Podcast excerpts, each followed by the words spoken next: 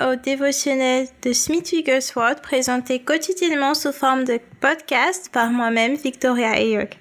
Alors, euh, sans plus tarder, nous allons commencer par la prière comme d'habitude. Seigneur éternel, Dieu Tout-Puissant, merci pour cette opportunité d'étudier ta parole ensemble aujourd'hui. Seigneur, guide-nous, aide-nous à la comprendre, que ton Esprit Saint nous éclaire afin que nous comprenions ta parole et que nous ayons le ferme désir de, de la mettre en pratique tous les jours. Au nom de Jésus-Christ, ton Fils, nous te prions. Amen.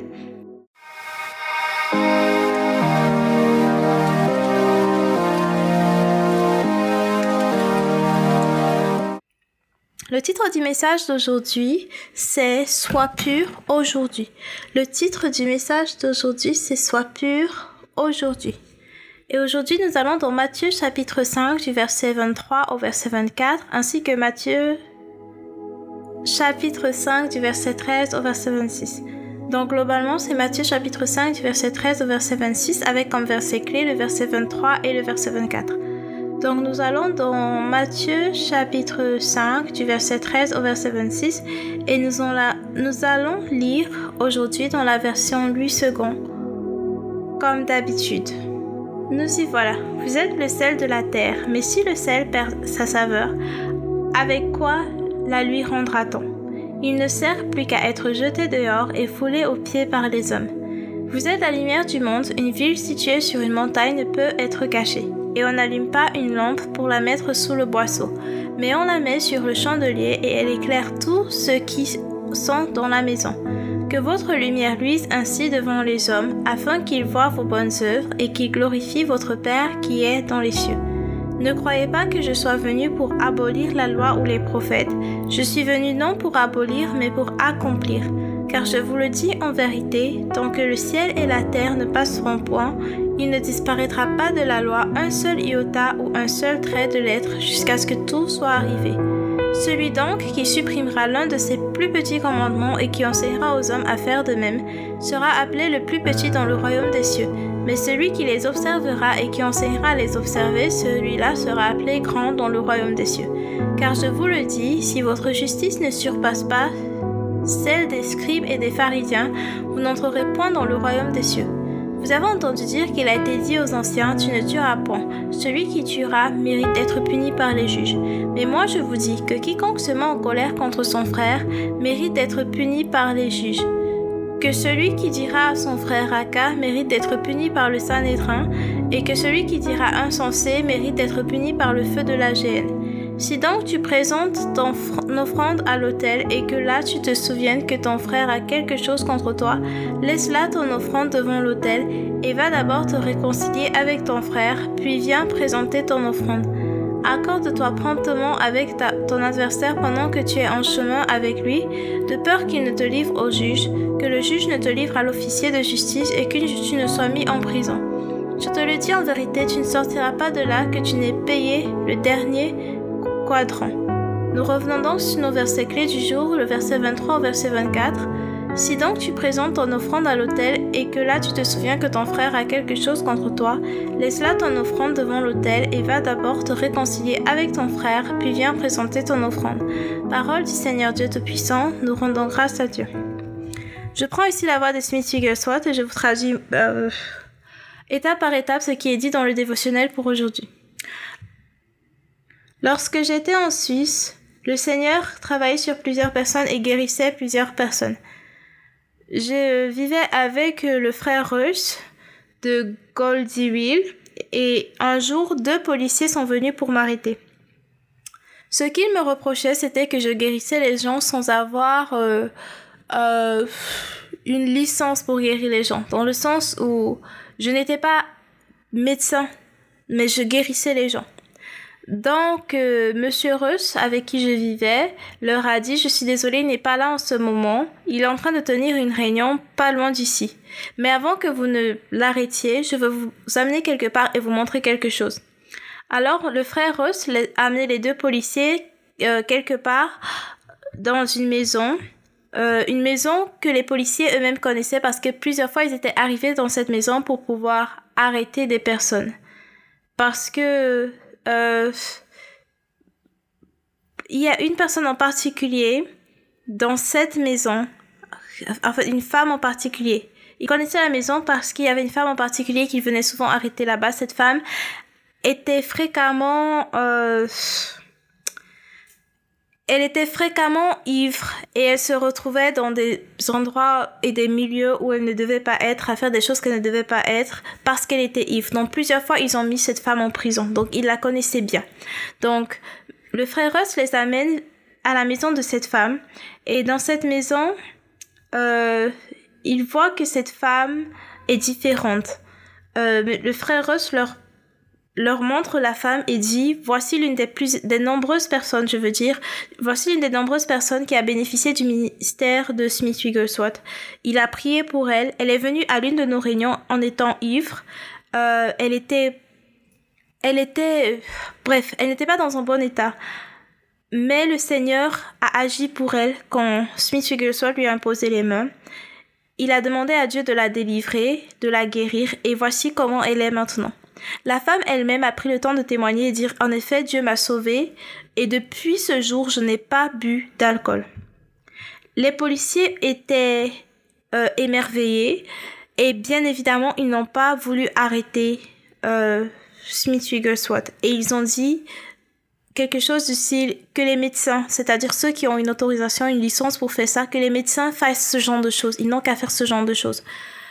Et ils sont quittés de là-bas euh, avec un peu comme du dégoût parce qu'on les envoyait arrêter et mettre en prison quelqu'un qui faisait le bien, pour ainsi dire.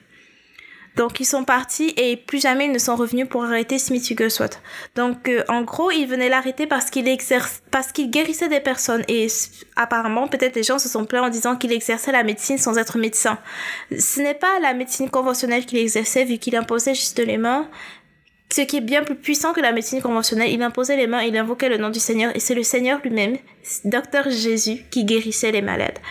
Mais parce que Smith Wigglesworth le faisait, n'avait pas de licence de médecin, d'autorisation de diplôme de médecin pour faire ça, euh, la police voulait l'arrêter, mais les policiers eux-mêmes se rendant compte à travers un exemple tangible d'une personne qui a été transformée par la puissance de Dieu et voyant eux-mêmes que les médecins à leur niveau n'avaient pas ce niveau, euh, ils n'ont pas voulu l'arrêter parce qu'eux-mêmes, ils ont vu la puissance de Dieu. Ils ont vu le travail de Dieu et ils n'ont pas voulu l'arrêter.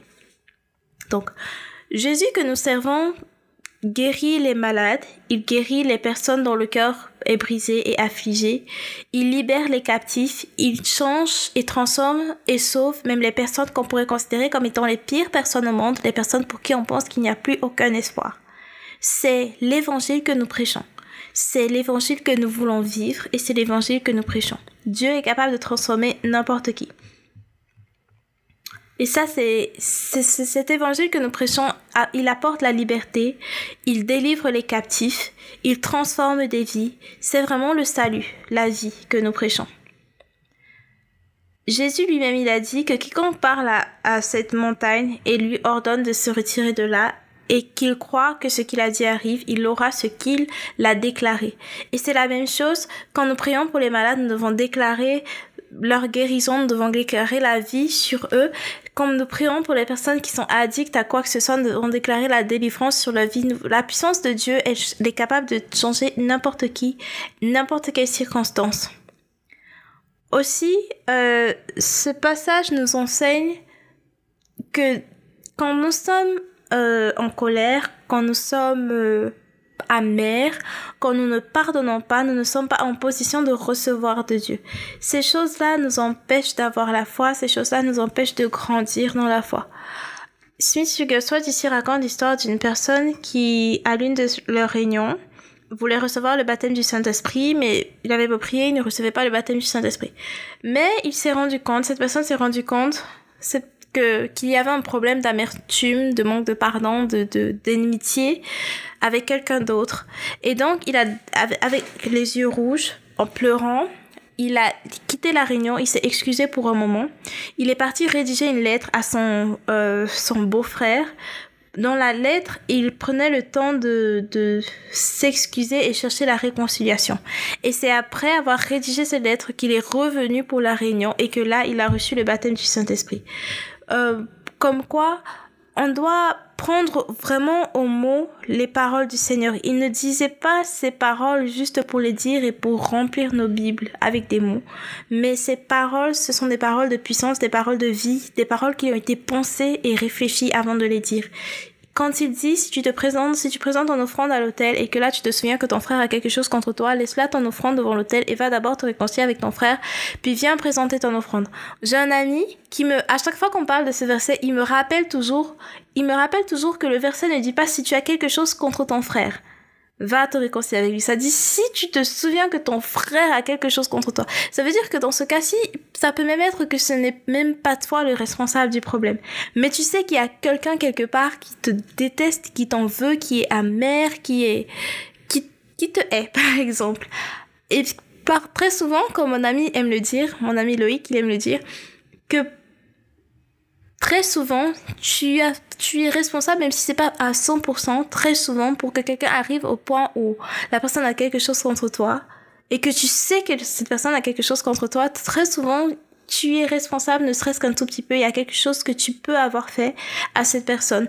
Donc, va te réconcilier avec la personne. Donc, c'est très important ici de voir que, que, que Jésus veut que nous pratiquions la réconciliation et en même temps que nous apprenions nous-mêmes à pardonner aux gens. Il faut que nous cultivions cette habitude parce que quand tu gardes dans ton cœur l'amertume, la colère, les insultes, le manque de pardon, tout ça, c'est difficile pour toi de prier comme tu devrais prier. Voici quelqu'un qui n'arrivait pas à recevoir le baptême du Saint-Esprit parce qu'il y avait un conflit quelque part, il y avait une haine quelque part, il y avait une amertume quelque part, et il a fallu qu'il aille rédiger sa lettre à son, son, son, son, son beau-frère, dans laquelle il demandait pardon, parce qu'il savait qu'il s'était passé quelque chose entre eux qui n'était pas, qui n'était pas bien.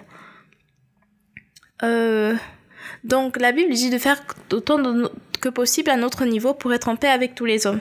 Ça veut dire que si tu as fait ton mieux pour te réconcilier avec quelqu'un, tu as prié, tu es allé vers la personne pour faire la paix, si la personne ne veut toujours pas faire la paix avec toi, c'est plus de ta faute à ce niveau, mais toi tu as fait ta part. Tu dois juste continuer de prier que le cœur de la personne soit touché par le Seigneur pour que la réconciliation soit complète. Mais toi déjà, tu dois faire ta part du travail pour la réconciliation.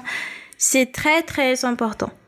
La parole de Dieu dit que si nous pardonnons aux autres qui nous ont offensés, eh bien le Seigneur aussi va nous pardonner.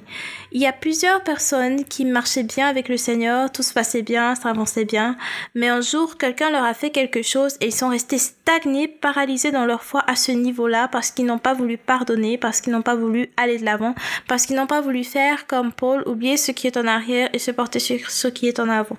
Donc c'est très important, c'est un aspect très important, la paix et la réconciliation. Donc, euh, je veux juste qu'on remarque bien quelques petits points clés. Est-ce qu'on se rend compte que Jésus nous a dit dans ce passage qu'insulter un frère, c'est un péché? Oh là là, si on prend ça au sérieux, et on doit prendre la parole de Dieu au sérieux, si on prend, si on prend ça au sérieux, et d'ailleurs on doit prendre toute la parole de Dieu au sérieux, mais si on prend ça au sérieux, on va se rendre compte que c'est pas seulement les insultes qu'on dit avec notre bouche, mais aussi dans notre cœur, quand on insulte quelqu'un, ça compte aussi. On va se rendre compte qu'on ne doit pas insulter, qu'on ne doit pas se fâcher pour tout et rien, parce que la version dont, euh, en tout cas la version anglaise, New King James, dit quand ça parle de se fâcher contre son frère sans aucune cause. Bon, ici, ça parle juste de se fâcher. Mais bon, on se rend compte ici qu'on ne doit pas être des personnes colériques. C'est ça, n'est-ce pas? On ne doit pas être des personnes colériques. Donc, est-ce qu'on est-ce qu'on prête vraiment attention à ces mots? Parce qu'ils ne sont pas là par hasard. La parole de Dieu, elle est pesée, elle est réfléchie, elle est choisie. Dieu, il a choisi chaque mot. Ça veut dire qu'on doit faire très attention à la colère, on doit faire très attention à la rancœur, à la haine, à l'amertume, au manque de pardon. Euh, ce sont des aspects sur lesquels on doit travailler. Et, et comme on le disait, euh, Jésus a dit, si vous m'aimez, vous allez obéir à mes commandements. C'est ce qu'il a dit, n'est-ce pas? Ça veut dire que on doit prendre la décision d'obéir au commandement de Dieu. Ce n'est pas juste euh, la vie chrétienne, ce n'est pas juste euh, bien s'habiller, chanter des louanges, aller à l'église, mais c'est mettre la parole de Dieu en pratique. On ne doit pas juste euh, la lire et l'écouter, mais on doit la mettre en pratique. Donc je clôture avec cette citation de Smith Wigglesworth. Sois toujours en accord avec Dieu et la musique qui en découlera sera aussi douce que possible. Sois toujours en accord avec Dieu et la musique qui en découlera sera aussi douce que possible. Alors nous prions. Seigneur éternel Dieu Tout-Puissant, sonde nos cœurs, aide-nous à voir avec qui nous avons des conflits non résolus. Donne-nous la sagesse pour arriver à la réconciliation. La sagesse et l'amour. Seigneur, sonde nos cœurs. Aide-nous à voir les personnes que nous que nous n'aimons pas, les personnes envers qui nous sommes amers, les personnes à qui nous n'avons pas encore pardonné. Seigneur, ouvre nos cœurs, ouvre nos yeux, que nous voyons ces personnes, Seigneur. Et pour ces personnes qui viennent à notre esprit en ce moment, Seigneur, choisissons de leur pardonner, de leur pardonner sincèrement. Au nom de Jésus-Christ, ton Fils. Amen. Amen. Alors, merci beaucoup de nous avoir écoutés aujourd'hui. Euh, le devoir d'aujourd'hui, c'est d'aller se réconcilier avec euh, quiconque avec qui on avait des problèmes. Je sais que c'est un devoir particulier. Je ne sais pas qui écoute ça en ce moment. Je ne sais pas avec qui vous avez des problèmes. Ça peut être votre mari, votre père, votre mère, votre femme, votre soeur, je ne sais pas qui. Mais c'est un devoir. On a dit qu'on va pas juste être des personnes qui écoutent la parole, mais qu'on va la mettre en pratique. Donc, euh, si vous pouvez rencontrer la personne personnellement, tant mieux. Si vous pouvez lui écrire, si ça s'arrête là, bon, si vous pouvez lui écrire. Si vous ne pouvez pas faire mieux, si vous pouvez appeler, envoyer un message, ça dépend, ça dépend vraiment. Le Saint-Esprit va vous donner la sagesse pour la meilleure approche. Et ça, commençons par notre cœur, c'est d'abord une décision de pardon. ça sert à rien d'aller vers la personne en étant encore en colère pour ajouter de l'huile sur le feu et empirer la situation. Commençons d'abord par pardonner. Et aujourd'hui, pas demain, aujourd'hui, faisons quelque chose. Un pas vers la réconciliation, ok? Même si c'est simplement envoyer un message et dire à quelqu'un, je t'ai pardonné ou je te pardonne. C'est, c'est un bon début. Je vais faire pareil, je suis sérieuse. C'est pour tout le monde. C'est pas juste moi qui vous dis ce qu'on va faire. On va tous le faire, d'accord? C'est notre devoir du jour. Alors, euh, contactez-moi sur les réseaux sociaux pour m'envoyer vos témoignages euh, et vos sujets de prière pour que je puisse prier pour vous. Merci beaucoup d'avoir écouté jusqu'au bout. Partagez sur les réseaux sociaux, partagez avec vos amis, vos proches. N'oubliez pas de vous rendre disponible pour demain par la grâce de Dieu. Que Dieu vous bénisse et au revoir.